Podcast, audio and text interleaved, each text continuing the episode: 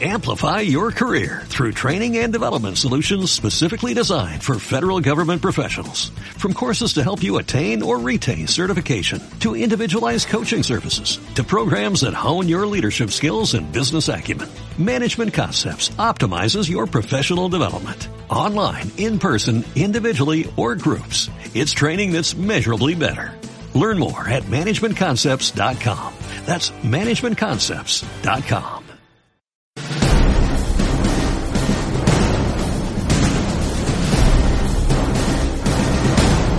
Te damos la bienvenida a tu programa Palabras de Vida Eterna.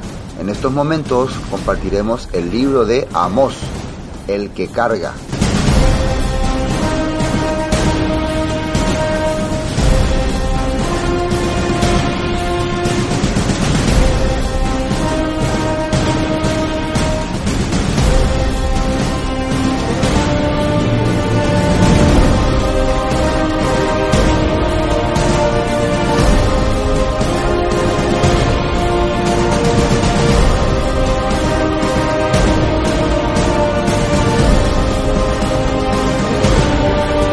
Libro de Amós, capítulo 4. Bueno, continuamos entonces el libro de Amós, esta vez capítulo 4, y sigue la, la, amenaza, la advertencia contra eh, Samaria, contra las diez tribus del norte. Después de haber hecho un aviso a las naciones que estaban alrededor, a los filisteos, a los moabitas, a los amonitas, a los asirios, y también a la, al pueblo de eh, Israel, las diez tribus del norte. ¿Y cuál es la razón? ¿Cuál es la causa? Y podemos entender eh, claramente también en este punto que cuando hay una advertencia contra las diez tribus del norte, y si es una señal profética, y si las diez tribus del norte están esparcidas entre las naciones, entonces eso nos compete, ¿o no? ¿Verdad, no? Entonces cuando nosotros vemos los pecados que cometían las diez tribus del norte, estamos viendo cómo la actualidad, la humanidad está eh, caminando. Y lo más curioso, lo más llamativo es que en aquel entonces ellos, ya en la época de Jeroboam II, estaban teniendo un sistema religioso tipo ecuménico o tipo libre. Y ya se podía hacer toda clase de servicios como el pueblo quisiera. Estaban libres. Amós tenía la libertad de ir a expresar sus problemas, sus creencias. Él hablaba al pueblo. Después vamos a ver el capítulo 7 que ya cuando empieza a tocar lo que le va a ocurrir al rey, eso ya, ya le molesta, ¿no? Al rey Jeroboam II, porque le dice, así, así, así te va a pasar. Después cuando ya empieza a hablar sobre la realeza, sobre la gente importante, sobre lo que le va a ocurrir, eso sí ya le empezó a molestar a muchos. Entonces estamos como en una época igual, donde se puede creer todo lo que se quiera creer, se puede predicar todo lo que se quiera predicar, con tal de que no digas nada contra las autoridades, los hombres de fe, que no le ofendas. Puedes practicar como queréis. Vimos que ellos estaban practicando ya inclusive la manera que estaba haciendo, practicando en Judá. Estaban ofreciendo sacrificios, estaban, tenían el cuerno del altar, el, todas estas cosas. Pero totalmente con una vida corrupta. Arrogancia, orgullo, despilfarro de, de riquezas, menosprecio y maltrato a los más eh, simples, a los más débiles, esclavitud, también existía la esclavitud, sin aplicar las leyes establecidas por la Torá. Ya ellos no va a ser mi esclavo más años, más años, no importa. Vendían a cualquier persona. Entonces un país que estaba ya viviendo eh, socialmente un, una situación bien corrupta y corrompida, pero aparentemente gozando de mucha prosperidad.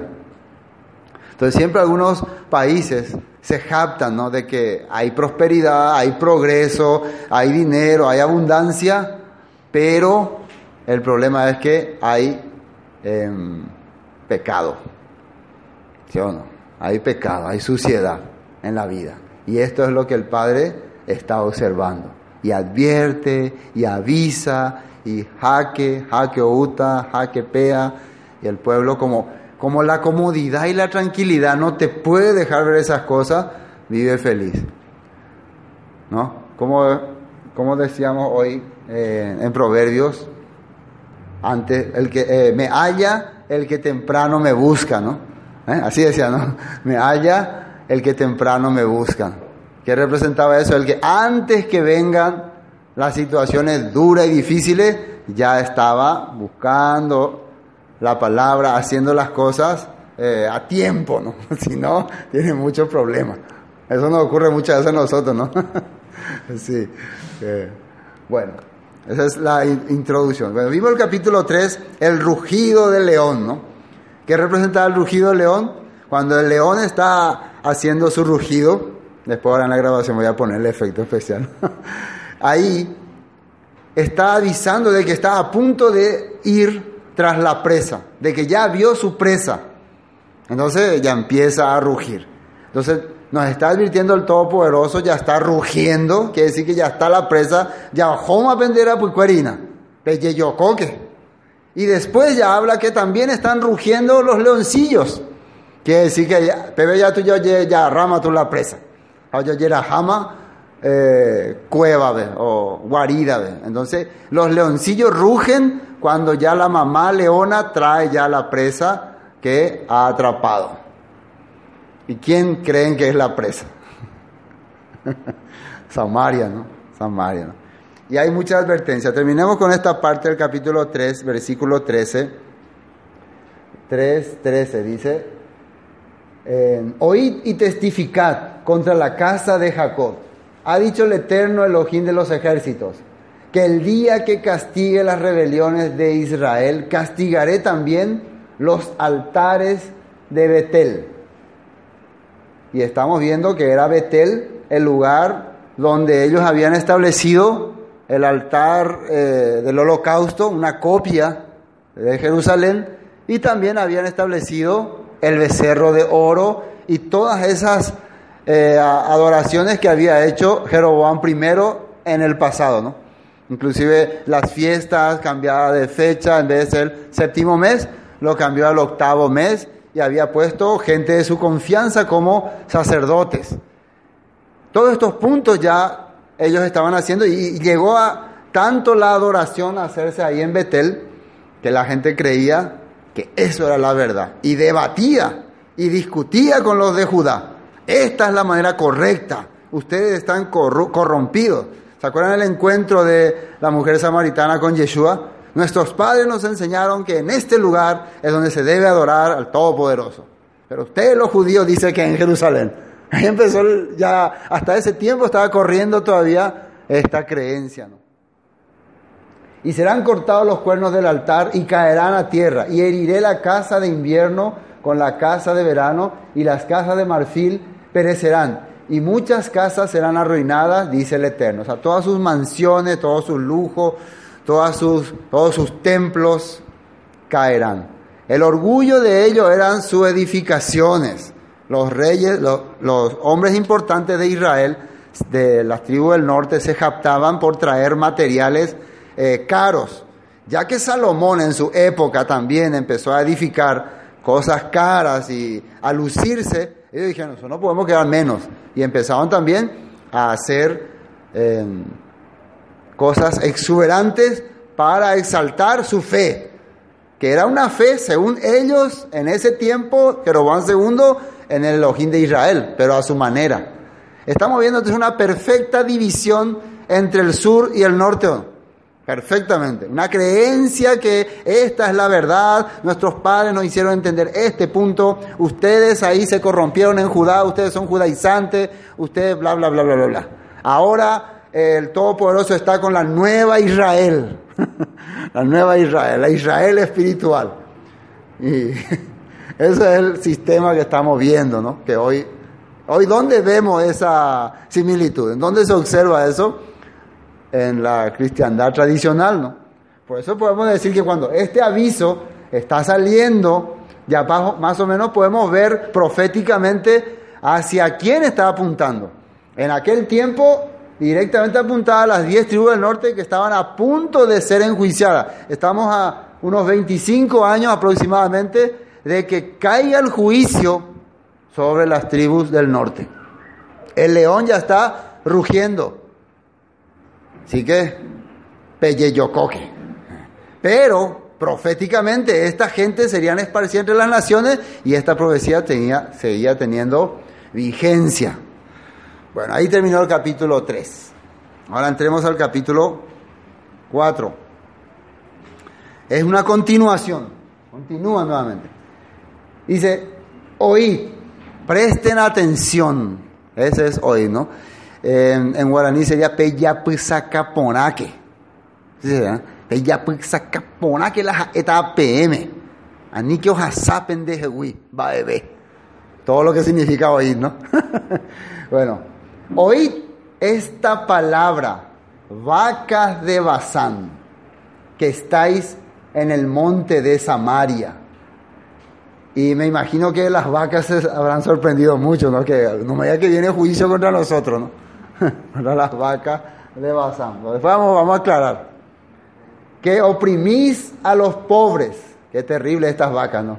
Y quebrantáis a los menesterosos, hombres necesitados, ¿no? Que decís, que decís a vuestros señores, traed y beberemos. Y para tener una mejor interpretación de este versículo, yo busqué otra versión y vamos a ver qué dice ahí. Vamos a ver ahí. Y ahí ya está el significado exacto, ¿no? Y ustedes, mujeres de Samaria. ¿Cómo, le llamó? Yo no quise decir. ¿Cómo le llamó en Reina Valera? Ah, entre paréntesis, cuña cara y cuera, alias vacas de Bazán. y después le voy a explicar por qué vacas de Bazán, ¿no? Vaca cuera. bueno, y ustedes mujeres de Samaria, escuchen lo que tengo que decirles. Ustedes están gordas como vacas de la región de Bazán, pues maltratan y humillan a los pobres y a sus propios maridos les piden vino para emborracharse. Ahora, ¿por qué le habla así tan feo este profeta Amón? Yo creo que este está queriendo ligar, ¿no? Lo peor que puede decir es compararle a las mujeres como vacas, ¿no? O es feo eso, ¿no? Pero bueno, no, no es exactamente por la gordura que le está diciendo vacas, ¿no? Ese territorio de Basán, era un territorio que se le dio a la tribu de Manasés, allá al norte, creo que había un rey ahí, el rey Og de Basán, ¿no? Fue conquistado por los hebreos. Eh, es una, un territorio que recibe un riego del monte Hermón, cae agua por ahí, rocía, y siempre está, hay buenos pastizales, y también más al fondo, en algunas orillas, tienen unos árboles especiales. Era una zona especial para criar ganado. Entonces los animales vivían muy feliz ahí. Tenían todas las eh, necesidades, no le faltaba nada. Vivían felices, entonces comían bien, estaban bien robustas, bien sanas, felices. Entonces está comparando con Samaria, que ahora mismo está recibiendo todos los beneficios, está viviendo una época próspera, no le falta nada, entonces le está comparando con estos animales, ¿no? Pero aparte le está haciendo entender, están tan cómodas, tan felices como esas vacas, que están menospreciando a los demás, que están maltratando a los necesitados. Decía en esa versión, vamos a volver a leer, cuña cara y cuela, no en guaraní. Decía, ustedes mujeres de Samaria, escuchen lo que tengo que decirles. Ustedes están gordas como vacas de la región de Bazán, pues maltratan y humillan a los pobres. es el primer punto. Se está hablando a las señoras poderosas, a las señoras eh, de la clase alta, que humilla y menosprecia a los más necesitados y aparte viven una vida de borrachera. Fiestas de aquí para allá. Cuando las mujeres, las esposas, los grandes hombres tenían tanto dinero que hacían, organizaban banquetes aquí, banquetes allá y se embriagaban, ya se imagina. Entonces, a todos se les está avisando, la vida que están llevando es una vida de derroche, y mientras ustedes están derrochando estas cosas, el pueblo humilde, necesitado, está sufriendo. ¿Cómo no va a venir juicio del Todopoderoso?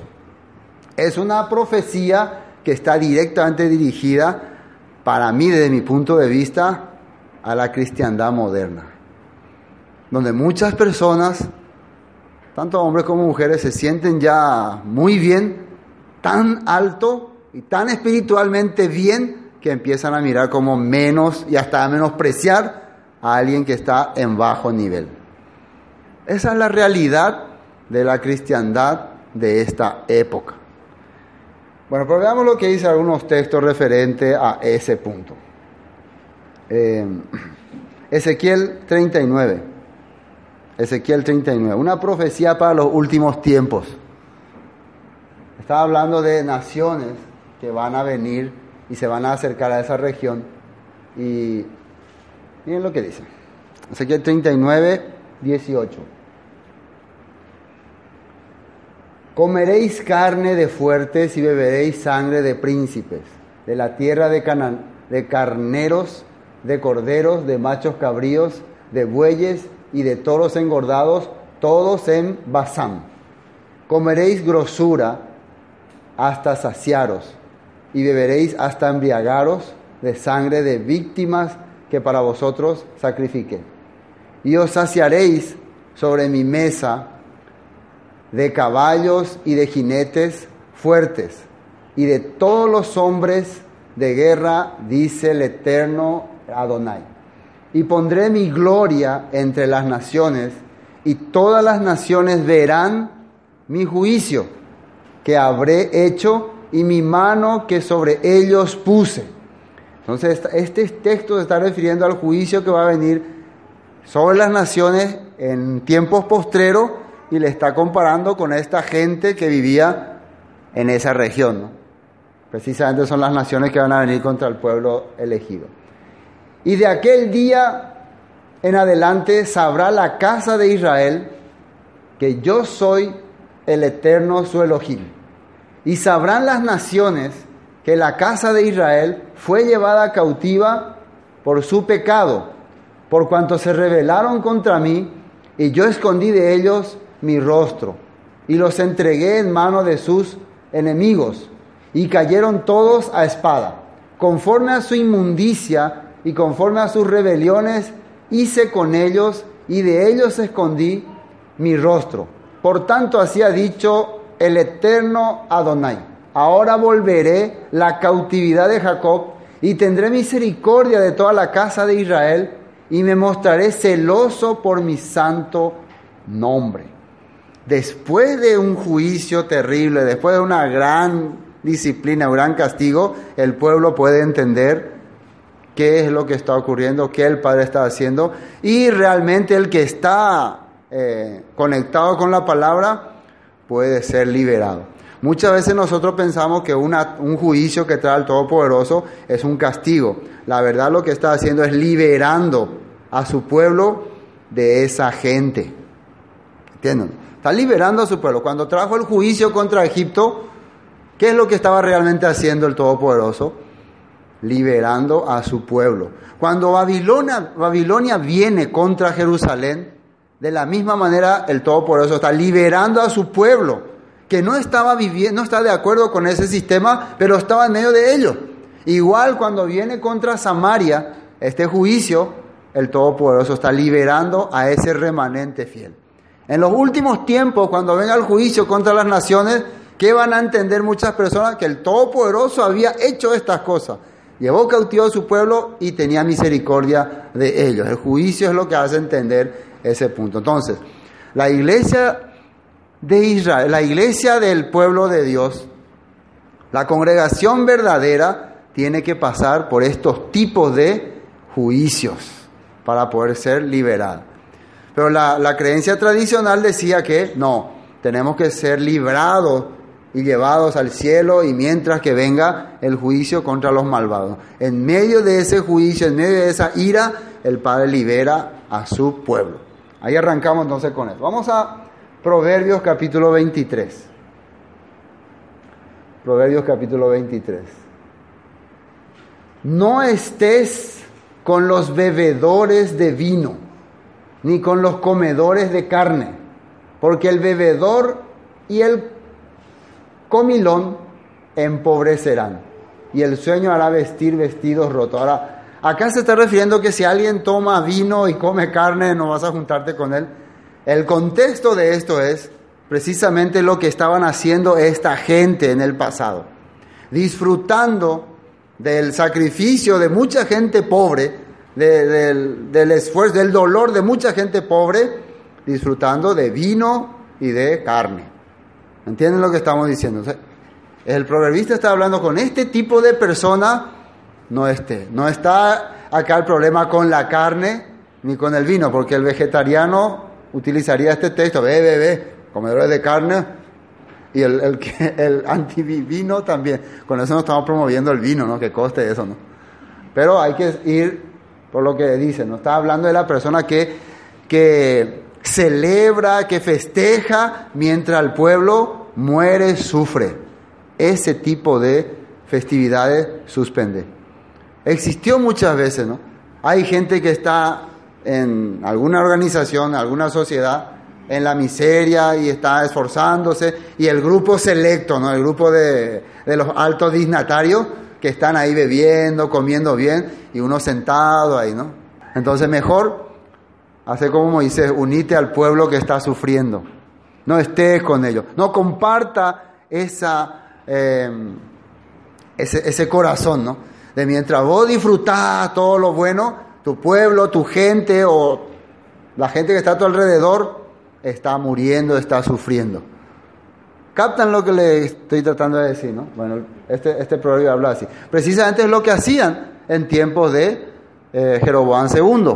Mientras el pueblo moría de hambre, sufría, había, había escasez para el pueblo pobre, la alta generación, las vacas de Bazán, vivían derrochando y menospreciando y maltratando. Deuteronomio capítulo 32.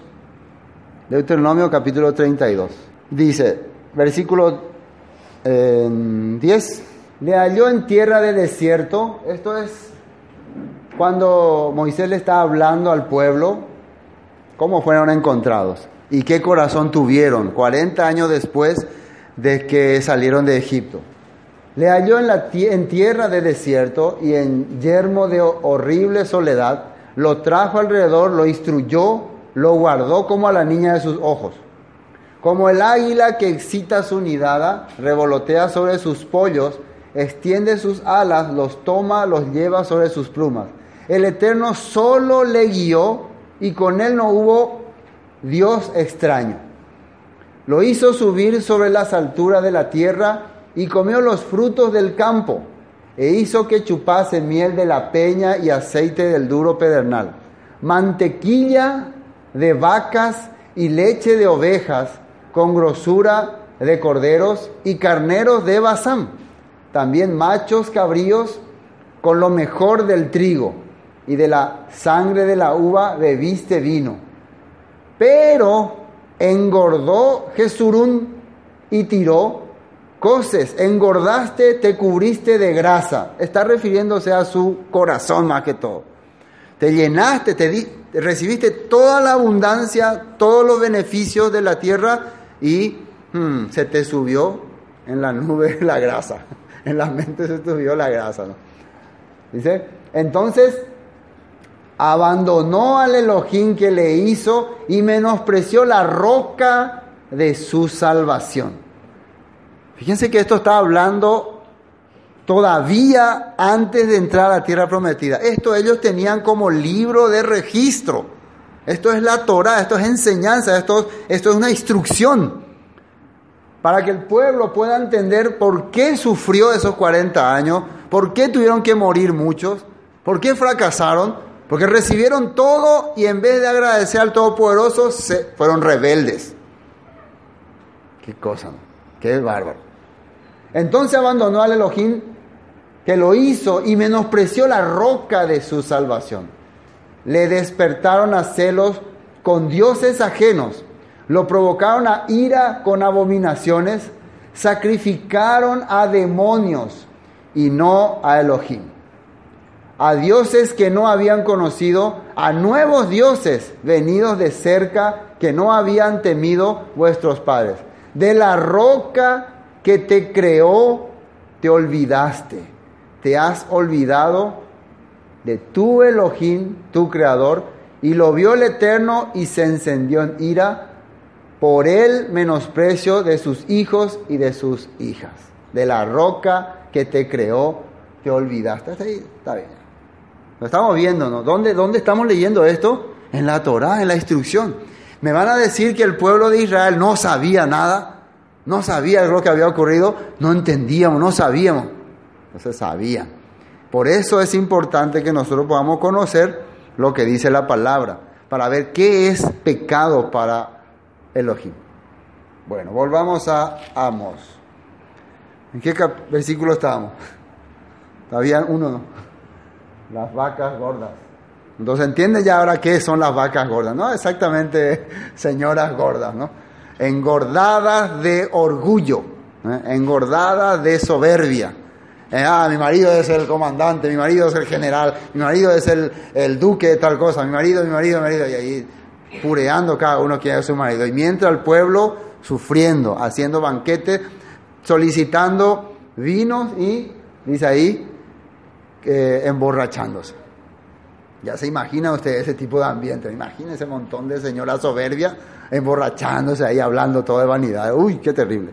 Bueno, la sociedad actual está así ahora. La sociedad actual así es. Las personas ya no saben qué hacer y se reúnen y hacen eh, de todo, de todo hacen. No quieren decir lo que hacen. Imagínense a usted. algunos ya saben lo que hacen.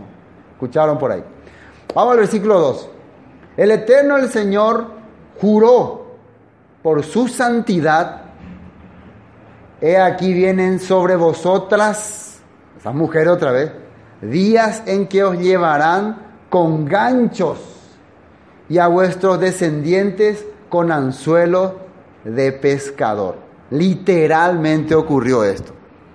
Va a venir una invasión y de sus palacios, de sus castillos, se le va a sacar y se le va a enganchar como se le lleva a las vacas al matadero. Así. Y a sus hijos se le va a llevar como esclavo. Fue terrible. Miren, este profeta Amos, ustedes dirían que es un loco, ¿no? Si estaría en esa época, ¿dónde vaya? Muy ahora en China pero él hablaba porque no podía, no podía, ¿cómo se puede decir?, tolerar tanta injusticia y también eh, sabía muy bien lo que le venía a ese pueblo. Dice, eh, juró por la santidad, y aquí vienen sobre vosotras días en que os llevarán con ganchos y vuestros descendientes con anzuelo de pescador. Y saldréis por las brechas una tras otra y seréis echadas del palacio, dice el Eterno.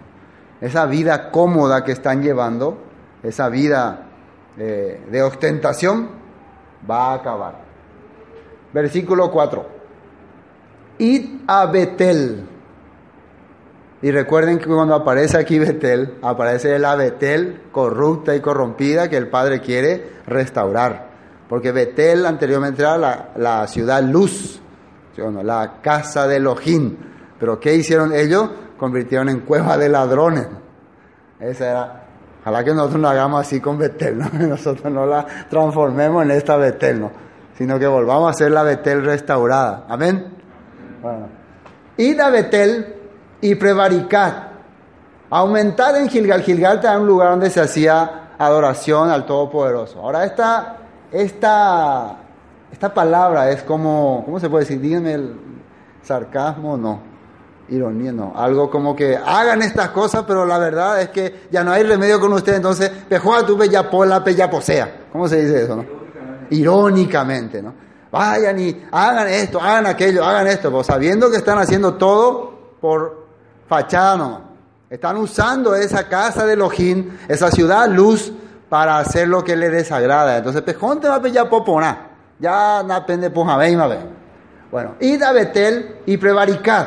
Hagan las cosas que quieran hacer. Aumentad en Gilgal la rebelión. Traed de mañana vuestro sacrificio ese y vuestros diezmos cada tres días. ofreced sacrificio de alabanza con pan leudado y proclamad, publicad ofrendas voluntarias, pues así lo queréis, hijos de Israel, dice el Eterno. Ya que ustedes quieren ser religiosos, ya le estoy diciendo cómo es su vida, le estoy diciendo cómo son de soberbios, cómo son de farreadores, de vineros, comen asado sabiendo que otra gente está sufriendo, sus alrededores, sabiendo que otra persona que está a su alrededor, que está su gente mismo, está teniendo problemas, ustedes disfrutan de su fracaso. Bueno, pero aparte le gusta ser religioso. Vayan entonces y hagan esas cosas. Mejor peñembo, eh, mejor Ave María, pero la de servicio, hagan ya que eso quieren hacer. La gente quiere vivir falsa, hipócritamente, y después quiere ir a lavar sus pecados en la iglesia, ¿no? ¿Entienden? A ver, cuando escuchan todas estas cosas, ¿qué ambiente se le viene en la mente? ¿Qué sociedad? ¿Eh? ¿La actual o no? Directamente se le viene la actual. La gente que va a la iglesia, que busca iglesia, mientras más grande iglesia, mejor. Y ahí en la iglesia vos le ves con la cara así. ¿No? En la iglesia tiene una cara de ángel. Después en la calle, en el trabajo, con los empleados, ya pobre, se da bebecía, pues. ¿eh? O al pobre mendigo, ahí, me dice, ahí, canice, ahí. O con, un, prójimo. O muchas veces con sus propios padres. o con su familia. En la iglesia es, pero en la casa, ¡ey Dios, déjeme en paz, no me moleste, no tengo, quiero! Tiene otra actitud. Bueno, sigan siendo así, a ver cómo les va. El religioso viviendo de esta manera. Amor le está advirtiendo, el Padre está viendo. Ustedes que en esta casa, que es casa de Elohim, casa luz, casa que es el lugar donde Jacob recibió revelación del, del cielo, lo han convertido en casa de idolatría, en casa donde cubren su transgresión. Bueno, así dice el Eterno. Vamos a ver un texto, Oseas capítulo 4. Ah, perdón, Ezequiel 20 primero, Ezequiel 20. Ahí está, Ezequiel 20. Eh, Ezequiel 20, 39. Y a vosotros, oh casa de Israel, así ha dicho el Eterno, el Señor. Andad cada uno tras sus ídolos y servirles, servidles. Si es que a mí no me obedecéis, pero no profanéis más mi santo nombre con vuestras ofrendas y con vuestros ídolos. Ya esto Ezequiel habla ya en el tiempo de eh, para la casa de Judá. Fíjense cómo la profecía em, se repite, ¿no? Esta profecía de Amós iba directamente para las diez tribus del norte, que dentro de 25 años van a recibir un juicio terrible, pero la misma profecía alcanzaba también a la casa de Judá porque estaban haciendo lo mismo. Y la misma profecía alcanzó también en tiempos de Yeshua y la misma profecía está alcanzando en nuestros días. Hagan lo que quieran, adoren a sus ídolos, pero no, digan que están, me están honrando a mí. Pongan el nombre correcto, el nombre de ese ídolo que quieren adorar. Pero ¿qué ha hecho la cristiandad en este tiempo? ¿Qué es lo que ha hecho? ha cambiado el nombre. Supuestamente le está adorando al Todopoderoso, pero está haciendo cosas que le deshonran, con sus festividades, con sus actividades, Día del Amor, la, iglesia toda adornada de corazoncitos, sabiendo que eso representa a una idolatría terrible, ¿no? Día de, Semana Santa y todo, pero también también que viene de otras cosas paganas, usando el nombre santo, el nombre K2, del Todopoderoso para honrar festividades o acontecimientos mundanos. Eso está diciendo Ezequiel, casa de Israel. Em, ahora sí, Oseas capítulo 4. Un profeta que advirtió bastante sobre lo que iba a ocurrir. Ya el, último profeta que estuvo ya en las puertas del juicio y a pesar de eso el pueblo no cambió. Inclusive que el Todopoderoso tuvo que usar su vida como ejemplo, tuvo que quebrantarle a él para que él entienda el que todo el poderoso ama a su pueblo a pesar de su rebeldía y quiere darle salvación, le hizo entender a Oseas casándose él con una mujer rebelde, con una mujer que no tiene freno, pero que a pesar de eso Él le amó y le valoró y le restauró. Y Él decía, ustedes también son rebeldes, no tienen freno, pero el Padre los ama. El Padre quiere restaurarlos, quiere, quiere rescatarlos, quiere que vuelvan a ser su amada. Eso era la vida de Osea, pero ellos no entendieron.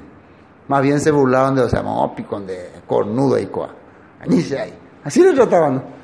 Bueno, ¿qué dice este señor? Oseas, capítulo 4, eh, versículo 15. Si fornicas tú Israel, a lo menos no peque Judá, y no entréis en Gilgal, ni subáis a, Bet, a Ben, ni juréis vive el Eterno, porque como novilla indómita se apartó Israel, los apacentará ahora el Eterno como a corderos en lugar espacioso. Efraín es dado a ídolos. ¿Qué dice ahí? Déjalo. Déjalo, ya no tiene solución. Ya no hay caso. Eh, vamos a Isaías 5. Isaías 5. Isaías 5, versículo 12.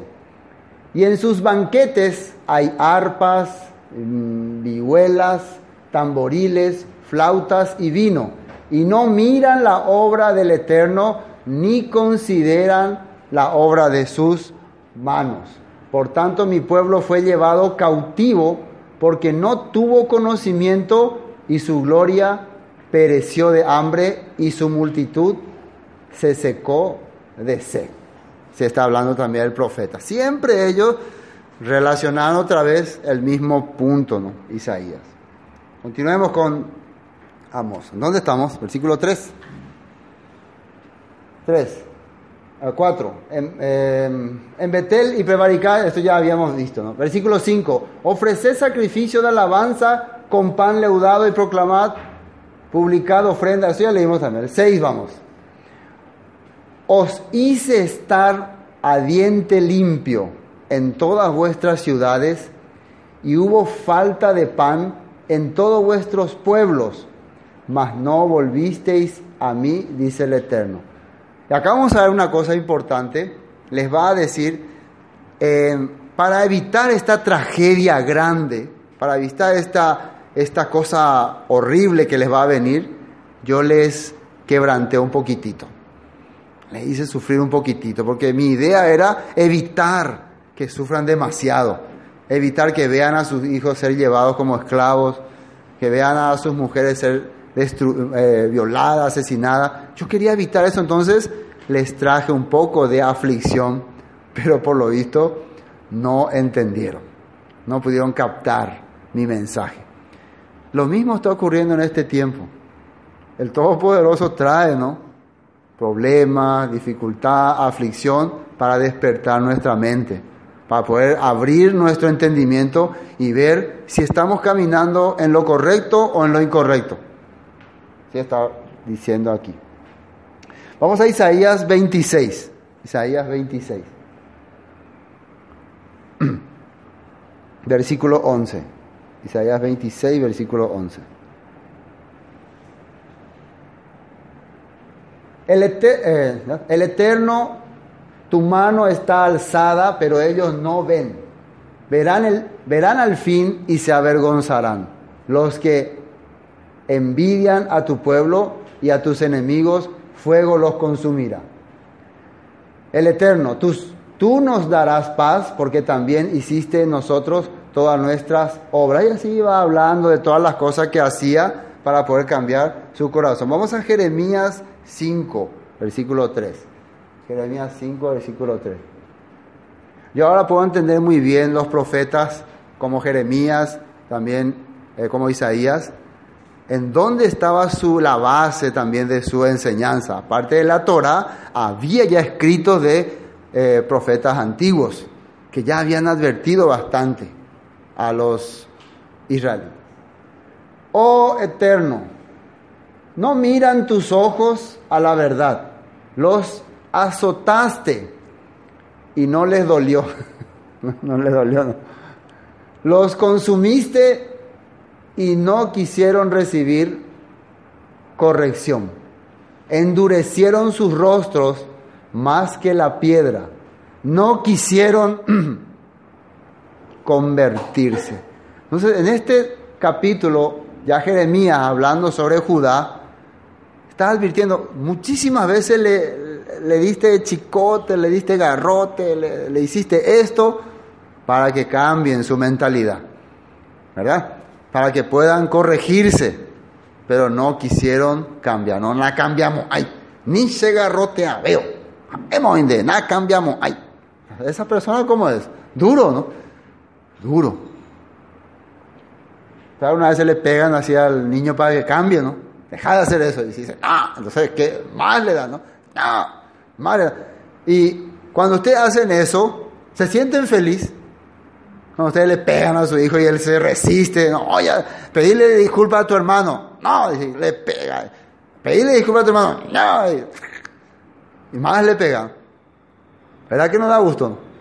Quisiera porque pedirle disculpas a tu hermano o, sí, sí, sí, sí, perdón, discúlpame, ay, te sentí, ah, menos mal. Siempre el papá no quiere llegar a la acción de pegar. Ustedes quieren llegar a, como que yo pegarle a mi hijo, quiero garrotearle, tomar. Ustedes quieren llegar a eso. ¿Eh? Entonces evitan, ¿no? Regañan, eh, hacen, le sacan alguna cosa, no le compran algo. Hasta lo último se evita el dar garrotazo. Lo primero que hacen es darle un garrotazo ya de una vez, entrarlo ya. Creo que no, ¿no? ¿Verdad?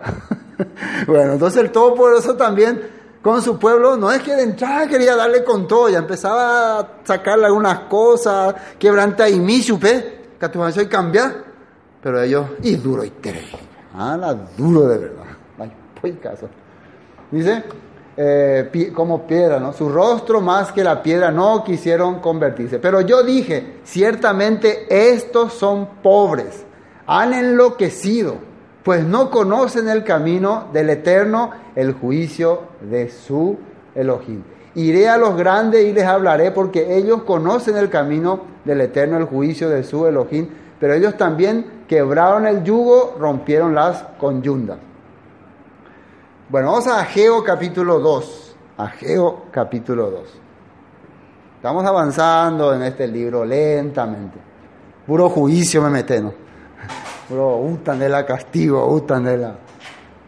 Está en la juicio, ¿no? La castigo acá. Quiere decir que ya vamos a entender ya, ¿no? ya, de juicio no me acuerdo. Dice, os herí con viento solano, con tizoncillo y con granizo en toda obra de vuestras manos, mas no os convertisteis a mí dice el Eterno. Veamos esa otra versión. Yo destruí con plagas y granizo el fruto de todos sus esfuerzos, pero ustedes no se volvieron a mí, yo el Señor lo afirmo. Y uno diría, ¿se puede volver tan de sin de destruir para de cosas? ¿Eh? Al contrario, oremos puso, por oremos puso ve, ¿Eh? oremos puso ve. Eh, hiciste enojar más, pero hay que entender, si estas cosas ocurrieron, hay una escritura, hay un estatuto, hay un reglamento, hay un código civil religioso, hay un lugar donde dice por qué. ¿Sí o no? Ustedes no tienen que pensar, ¿por qué Dios hace? No, hay un lugar donde dice por qué. Examínate, observa cómo está caminando. Si no haces conforme a todo lo establecido por mi palabra, te vendrá esto, te vendrá aquello, eh, tus graneros fracasarán, toda tragedia ocurrirá en tu vida. Unos años antes del profeta Amós, había un profeta en Judá que estaba hablando en momentos en que venía una gran plaga a la tierra de Israel. ¿Quién era ese profeta? ¿Quién se acuerda? ¿Eh? Joel, ¿no? Joel. ¿Sí o no? Joel. Entonces Joel, Joel. Él, ¿qué había hablado? También de lo que iba a venir. Y en ese momento estaba el país siendo atacado por unas plagas de langostas que destruían todas las cosechas, que acababan con todo. Entonces Joel estaba haciendo entender, esto que está ocurriendo no es nada. Esto representa que va a venir algo de verdad. Estos son figuras de ejércitos que van a venir a arrasar la tierra, a desmembrar el país y a llevar al pueblo cautivo. Así hablaban. La gente, ¿cómo le escuchaba? Ah, bueno, gracias. Ya, entendimos el recado, puedes retirarte nomás. No escuchaba. Entonces acá ya años después, cuando ya estamos en las puertas de este juicio, Amón les dice, el Padre les dio con todo, les dio así, les, golpeó para ver si se daban cuenta que está ocurriendo en sus vidas algo que la Torah, el mandamiento de Dios dice que va a ocurrir si no cumplen mi palabra, que se está haciendo verídica mi palabra, que se está manifestando mi escritura, pero pena pe cambia la pende corazón. Pende, duro voy. Son muy duros. Ya la voz de Joel, ahora la voz de Amós, y después vino otra vez la voz de Oseas. Último, ¿pueden decir que el Padre no ama a su pueblo? ¿Verdad que no? Pero recuerden que dentro de ese pueblo rebelde existía un remanente fiel que estaba sufriendo. Porque el remanente fiel es atrapado por una sociedad corrupta. Esa es la verdad. Está el grupo ahí que está fiel al Todopoderoso, pero ¿qué puede hacer si toda la sociedad está corrupta? Más que, Señor, ayúdanos, libéranos de este martirio. No te preocupes, iré a liberarte. Entonces tiene que traer juicio contra esa nación, contra ese pueblo y liberar a ese remanente fiel. Va a ser lo que va a ocurrir en los tiempos que venga Yeshua. Él está escuchando a su pueblo que está clamando, como Israel cuando estaba en Egipto. Estaban clamando, este pueblo nos oprime, nos maltrata, abusa de nosotros, pueblo idólatra. Ven, libéranos, sálvanos. Y ahí aparece Moisés. Así también, en este tiempo. Bueno, Lamentaciones 3.2. Lamentaciones 3.2. Dice, me guió y me llevó en tinieblas y no en luz. Ciertamente contra mí volvió y revolvió su mano todo el día. Entonces, eh, ya Lamentaciones, ¿quién lo escribió? Jeremías, ¿no? Jeremías, por eso Lamentaciones. ¿De qué se está lamentando él? ¿De qué se lamenta él? ¿Qué creen que hizo que, Jeremías se lamente y haya escrito lamentos, lamentaciones? que el pueblo, después de tanto que se le avisó, tanto se le habló, no escuchó, no entendió, no pudo captar. Entonces es como para lamentarse. Qué lamentable. Vamos a Amos. Ahora sí, continuemos con Amos. Entonces, os hice estar a diente limpio, versículo 6, en todas vuestras ciudades, y hubo falta de pan en todos vuestros pueblos, mas no os volvisteis a mí, dice el Eterno. Sigue, ¿no? También os detuve la lluvia tres meses antes de la siega e hice llover sobre una ciudad y sobre otra ciudad no hice llover. Sobre una parte llovió y la parte sobre la cual no llovió se secó. ¿Se acuerdan de algún acontecimiento que había ocurrido con Israel en este, en este, sobre este tema? ¿Se acuerdan? ¿Cuándo fue que llovió? ¿No llovió? Tiempo de Elías, ¿no? El rey Acad, el rebelde que idolatró todo. Entonces, sí o sí el padre cuando traía estos tipos de castigo, era para que ellos reflexionaran. ¿Cómo está el pueblo? Elías es la culpable, ya yucana, tipo, ahora maldecí. No, no, el tío le dejé maldición. Busquen a Elías. Todo siempre la gente le quiere culpar al que dice, peso Yehutandé, por tu causa me pasó donde hoy se maldecí. No, era parte de lo que decía la Torah. Y yo lo que quería es que cambien su corazón. Eso quería, que entiendan con este quebranto que está ocurriendo. Y venían dos o tres ciudades a una ciudad para beber agua y no se saciaban. Con todo no os volvisteis a mí dice el Eterno. Os herí con viento solano y con oruga. La langosta devoró vuestros muchos huertos y vuestras viñas y vuestras higuerales y vuestros olivares, pero nunca os volvisteis a mí, dice el Eterno. ¿Y esto cuándo ocurrió? Ya estábamos mencionando recién. Tiempo del profeta Joel, vino oruga, langosta, acabó con las cosechas, arruinó todo. ¿Y el pueblo se dio cuenta que estaba mal? No, ¿verdad? El que está mal es Dios por no bendecirnos. Dios no está escuchando, Dios lo que nos hace, no, no. ¿Por qué Dios hace así estas cosas? Al final siempre le culpan a Él. Analicemos si estamos haciendo lo correcto, si estamos caminando como establece su palabra y después vamos a darnos cuenta por qué viene esta cosa. Entonces, toda esta, la sequía, las plagas que venían sobre Israel, era para que puedan cambiar su corazón. Después, envié contra vosotros mortandad, tal como en Egipto. Maté a espada a vuestros jóvenes, con cautiverio de vuestros caballos e hice subir el hedor de, vuestra, de vuestros campamentos hasta vuestras narices, mas no volvisteis a mí, dice el Eterno. Muchas veces ellos fueron invadidos, fueron atacados, fueron llevados cautivos, mucha de su gente, muchas ciudades, ciudades fueron destruidas. ¿Es así o no así? En tiempos de, de Elías, Eliseo, los asirios constantemente venían, invadían, atacaban. ¿Se acuerdan tiempos de Naamán que vino y atacó un pueblo, llevaba cautiva, llevó cautiva a una jovencita? Entonces siempre les interrumpía, pero ¿por qué era?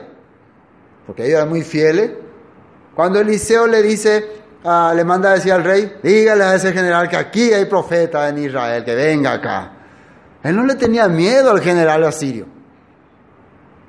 Todas estas cosas ocurrían para que vean que ellos están viviendo en contra de la voluntad del Padre. Ningún leproso fue curado en Samaria, pero un sirio sí fue curado. Leproso Naamán, un enemigo. ¿Por qué? Porque él entendió el poder del Todopoderoso. ¿Qué dijo Naamán cuando fue curado? Ahora sé que en todas partes no hay ningún solo Elohim verdadero, sino en Israel. Pero en Israel no sabían eso. ¿Sí o no? En Israel no sabían que ellos tenían el Elohim verdadero, pero un sirio sí. Y el mismo Yeshua mencionó esto. Hasta un sirio, Naamán, entendió la verdad y vosotros, seguidores de la Torá, entre comillas, no entienden estos últimos tiempos. No están captando lo que está ocurriendo. ¿Por qué? Estaban gordos, como las vacas de Bazán. Estaban muy engordados, pero de cerebro. ¿Sí o no? Y puede ser de cuerpo también. puede ser, no sé eso. No es problema si el cuerpo no va a engordar, pero si el cerebro ya está lleno de grasa, ahí sí, ahí, tú, ahí ya no podemos pensar. Envié contra vosotros mortandad, tal como en Egipto, maté a espada a vuestros jóvenes, en, con cautiverio de vuestros caballos, e hice subir el hedor de vuestros campamentos hasta vuestras narices, mas no volvisteis a mí, dice el Eterno. Os trastorné como cuando Elohim trastornó Sodoma y a Gomorra, y fuisteis como tizón, eh, sería ceniza, ¿no? Escapado del fuego, sí. Mas no os volvisteis a mí, dice el Eterno. Toda clase de catástrofe, de tragedia, ocurrieron en esos tiempos. Catástrofes y tragedias, pero igual ellos no cambiaron. Por eso muchas personas piensan que cuando hay catástrofe, tragedia en algún país, van a cambiar ellos su mentalidad. A partir de ahora van a creer ya en el Elohim de Israel, van a confiar, a partir de ahora va a ser diferente su mentalidad, pero vemos que es igual, siguen siendo igual, no hay cambio, no se vuelven. Así que no ese es el problema entonces. Por tanto, de esta manera te haré a ti, oh Israel. Y porque te he de hacer esto, prepárate. Ella preparaque. Prepárate para venir al encuentro de tu Elohim, oh Israel. Bueno, porque va a venir una tragedia terrible, entonces ahora sí quiero que te, te encuentres con él. ¿Pues? Porque he aquí el que forma los montes y crea el viento y anuncia al hombre su pensamiento, el que hace de las tinieblas mañana y pasa sobre las alturas de la tierra, el eterno Elohim de los ejércitos es su nombre. Así está explicando. Y aquí termina, aquí terminamos, pero aquí empieza la profecía de Yeshua sobre estos tiempos. Vamos a ver, Mateo 24. Y fíjense cómo tiene relación. lo que decía Yeshua y los apóstoles. Mateo 24, 33. Ver que se, se quedó ahí. ¿no? sale, ¿no? Bueno, voy a leer. 24, 33. Aquí es cuando aparecen los ángeles, ¿no? Se, se, escucha la voz del ángel de Yeshua que aparece entre las nubes. Vienen los ángeles y le anuncia eh, la llegada de, del Mesías y dice así. Así también vosotros, cuando veáis todas estas cosas, conoced que está cerca a las puertas. O sea, todas estas cosas que se refiere, si leemos todo el capítulo 24, dice señales antes del fin, las tribulaciones, la, los momentos difíciles que va a haber, todas estas cosas, cuando vean ustedes, entonces estén advertidos. ¿Se fue eh, la señal de internet? Ah, bueno, se fue la señal de internet. Sí. Bueno, vamos a ver otro texto. 24:37. 37. Más como en los días de Noé, así será la venida del Hijo del Hombre.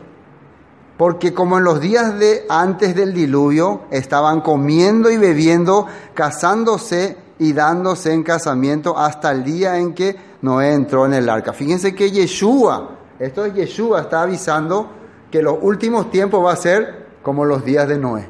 ¿Y qué estaban haciendo en el tiempo de Noé? Antes de que entre en el arca, estaban viviendo como vacas de Bazán, ¿no? Viviendo la vida gorda, ¿no? la vida feliz, disfrutando todo lo que hay, mientras el juicio venía ya cerca.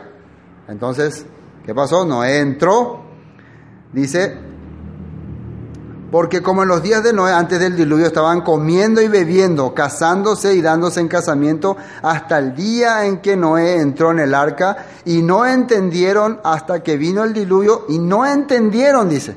O sea que se le advirtió, se le avisó, se le andaba diciendo muchas veces, Jaco y Cotapea, Jaco, no entendéis igual. Pero entendieron un día. ¿Cuándo entendieron? Cuando llegó el diluvio. Hasta que vino el diluvio y se los llevó a todos así será también la venida del Hijo del Hombre. ¿Cuándo es que mucha gente va a captar, va a abrir su mente? Cuando venga el juicio que estaba ya pronosticado y determinado por causas que la Biblia menciona. No van a decir la gente, pues no sabemos por qué ocurrió estas cosas, estaban ya determinados. Marcos capítulo 13. Marcos capítulo 13 dice así versículo 1. Saliendo Yeshua del templo, le dijo uno de sus discípulos, Maestro, mira qué piedras y qué edificios. Esto es lo que le, le hace a los hombres jactarse. Mira qué templos, mira qué edificios. Ellos siempre, la gente cree que esa es la grandeza de Dios. Mirar la edificación, mirar la construcción, mirar las cosas grandes. Ah, aquí está Dios, aquí está Elohim porque vamos a tener un enorme edificio. Entonces los hebreos de tiempo, de ese tiempo pensaban así también. Mirá, Señor, enorme, enorme, enorme. Pero Yeshua, ¿qué le dice? ¿Ya funciona? Qué bien. Eh, estamos en versículo 2. Marcos 13, 2. Yeshua respondió y le dijo, ¿ves estos grandes edificios? No quedará piedra sobre piedra que no sea derribada. Imagínense vos captándote de las maravillas, estaba hablando de edificios religiosos, edificios del templo, edificios, cosas así, y que el maestro de la Torá, el, el, hijo de Elohim, le, le rompa el orgullo a esos judíos diciéndole, esto no quedará piedra sobre piedra que no sea derribada. Jo Pregunta, ¿se cumplió eso? Sí. O te va ahora y mira dónde estaba el templo y se quedó plano. No quedó nada. Ah, siendo que era algo que tenía, era enorme, enorme. Solo quedó una base, que es el muro de los lamentos, una base que estaba lejos. Todo fue derribado. Porque el hombre eso es lo que busca para jactarse. Su, lo que tenían también en Samaria, se jactaban de su edificio, se jactaban de sus construcciones todo va a desaparecer. Estamos hablando de lo que Yeshua está diciendo. Ya le dejamos a Amos atrás. Pero ahora Yeshua está confirmando para este tiempo lo mismo que Amos dijo para el tiempo de las diez tribus del norte. Lo mismo que Jeremías dijo para Judá.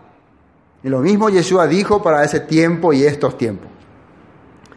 Eh, vamos a continuar, versículo 3. Y se sentó en el monte de los... Eh, se, se, sentó en el monte de los olivos frente al templo y Pedro, Jacobo, Juan y Andrés le preguntaron aparte. Tenían interés, ¿no? Dinos, ¿cuándo serán estas cosas? ¿Y qué señal habrá cuando todas estas cosas hayan de cumplirse? Se nota que la gente lo primero que quiere saber es fecha, ¿no? Yo quiero fechas. ¿Y cómo vamos a ver que está ocurriendo estas cosas? Él le dice, esto todo va a desaparecer, todo va a ocurrir. fechas, danos fechas. Un momento, ¿cuándo esto va a ser? Yo quiero saber ya. Vamos a ver qué le dice Yeshua. Yeshua le respondiendo le comenzó a decir, mira que nadie engañó. Primero que va a ocurrir que van a aparecer montón de mentirosos. Montón de gente que diga esto, que diga aquello. Esa es la primera señal. ¿Estamos en estos tiempos o no? ¿Qué ocurrió en tiempo de Jeroboam II? Jeroboam II, ¿qué permitió? Que cualquiera que quiera enseñar lo que quiera enseñar, venga al país. Empezó a llenarse de falsos predicadores. ¿Qué ocurrió en tiempo de Jeremías? También hubo un montón de falsos profetas que decían, no, nosotros escaparemos del yugo de Babilonia. Falsos profetas. Entonces, ¿cuál es el comienzo de que va a venir el juicio? Empiezan a aparecer los yapuses, los mentirosos, los falsos profetas. Comenzó a decir, mira que nadie me engañe, porque vendrán muchos en mi nombre, diciendo, yo soy el ungido y engañarán a muchos. Y fíjense que acá dice, vendrán en mi nombre diciendo, soy el ungido. ¿Qué sentido tiene eso? Como, vengo en el nombre de Jesús a decir que soy Cristo. ¿eh? O sea, lo que ellos van a usar es esa, esa historia, ese, ese recuerdo que tenemos de Yeshua, el que estuvo en Israel, en Judá, predicando. Esa, eso es nombre, esa vivencia diciendo, argumentando que ellos son ahora, que nosotros somos, que yo soy el ungido. Otra vez pregunta, en estos tiempos han escuchado de alguien que dice, yo soy Cristo, yo soy el ungido, yo soy... ¿Han escuchado o no? Bastante, ¿no? Hasta ahora hay una Cristo mujer y todo. ¿Eh? Cristo fue mujer, sale un eslogan, ¿no? ¿Te enteraste ya que Cristo era mujer? Bueno, de todo, la diosa madre de Corea, ¿no? Y de toda clase empiezan a aparecer. Cosas que no imaginamos que íbamos a escuchar, ahora estamos escuchando.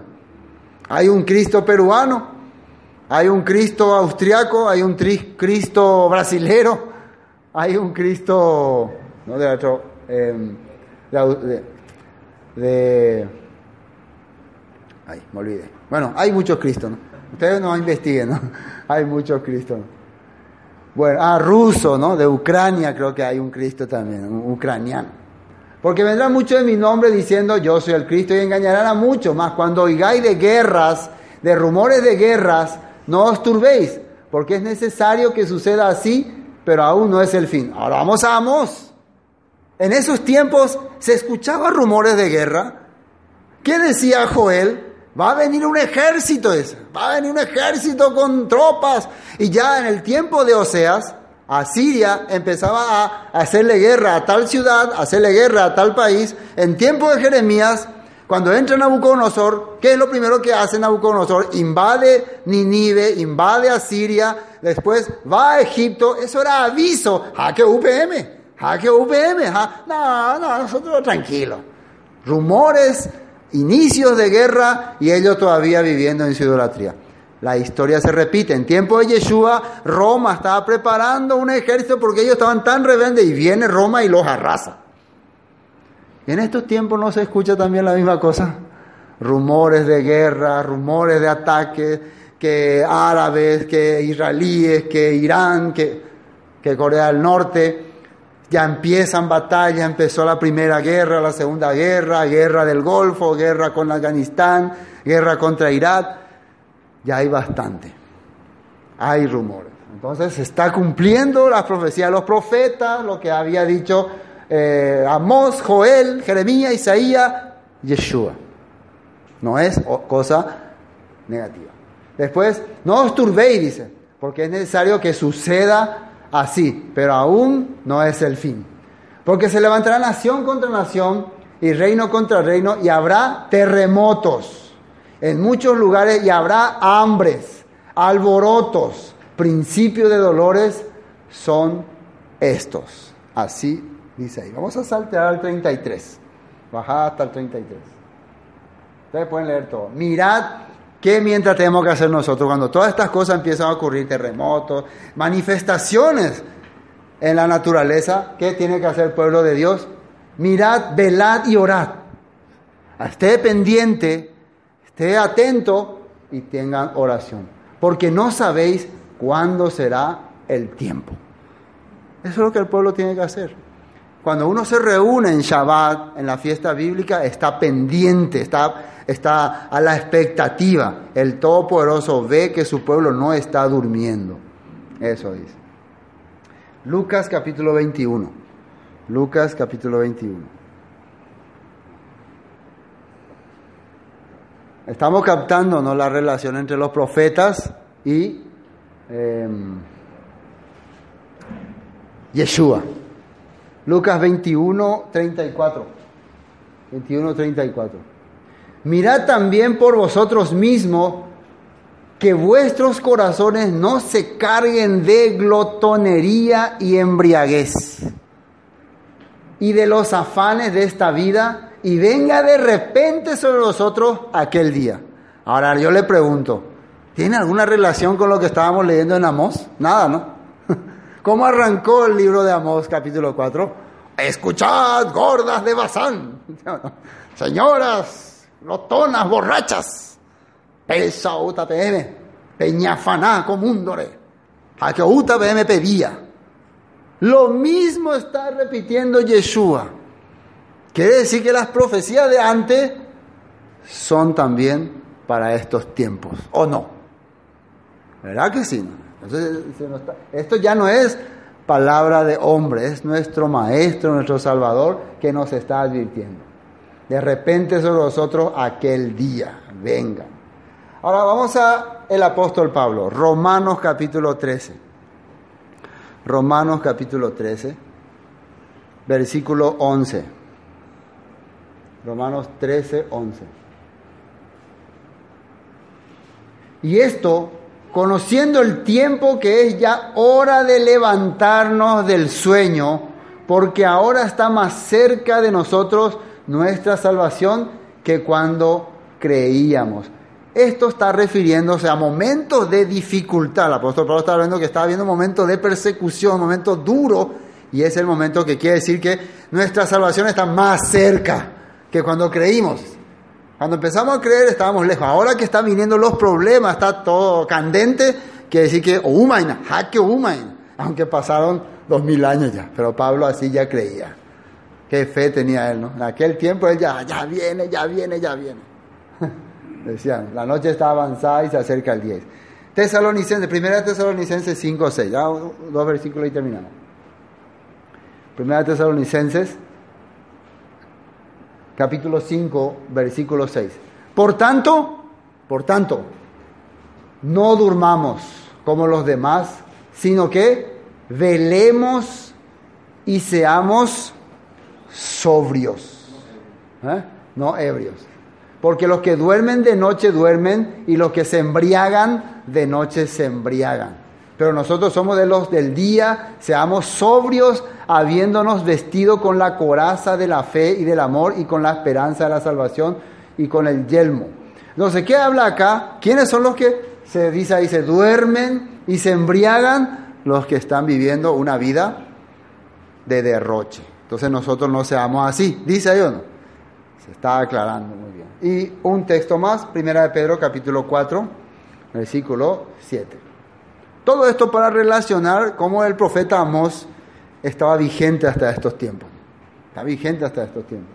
Era, según comentarista, el profeta Amós es el profeta que más habló sobre los tiempos finales y el libro que más usaron tanto los apóstoles como Yeshua. O sea, cuando vos lees Amós, lo mismo que le estuviera leyendo al apóstol Pablo, al apóstol Pedro, a Yeshua, imagínense. Pero tan poco conocido por muchas personas, ¿no? Casi Amós, ¿de dónde ser? Amopio.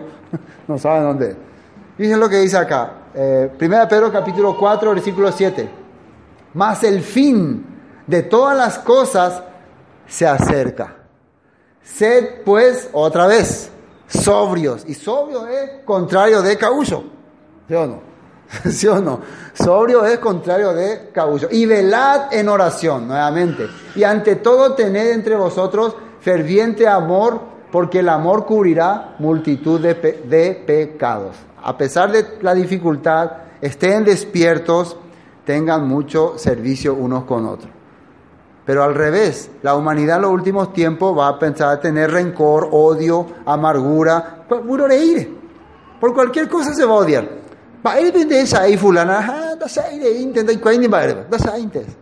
Así va a empezar a aparecer los últimos tiempos. bueno, eh, entonces hasta aquí Amós capítulo 4.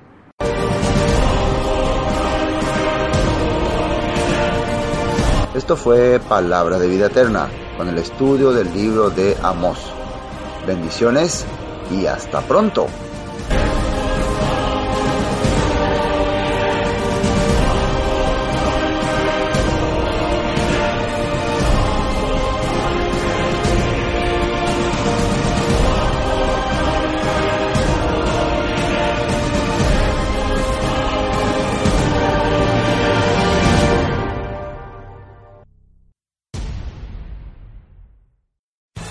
Amplify your career through training and development solutions specifically designed for federal government professionals. From courses to help you attain or retain certification, to individualized coaching services, to programs that hone your leadership skills and business acumen, Management Concepts optimizes your professional development. Online, in person, individually, or groups. It's training that's measurably better.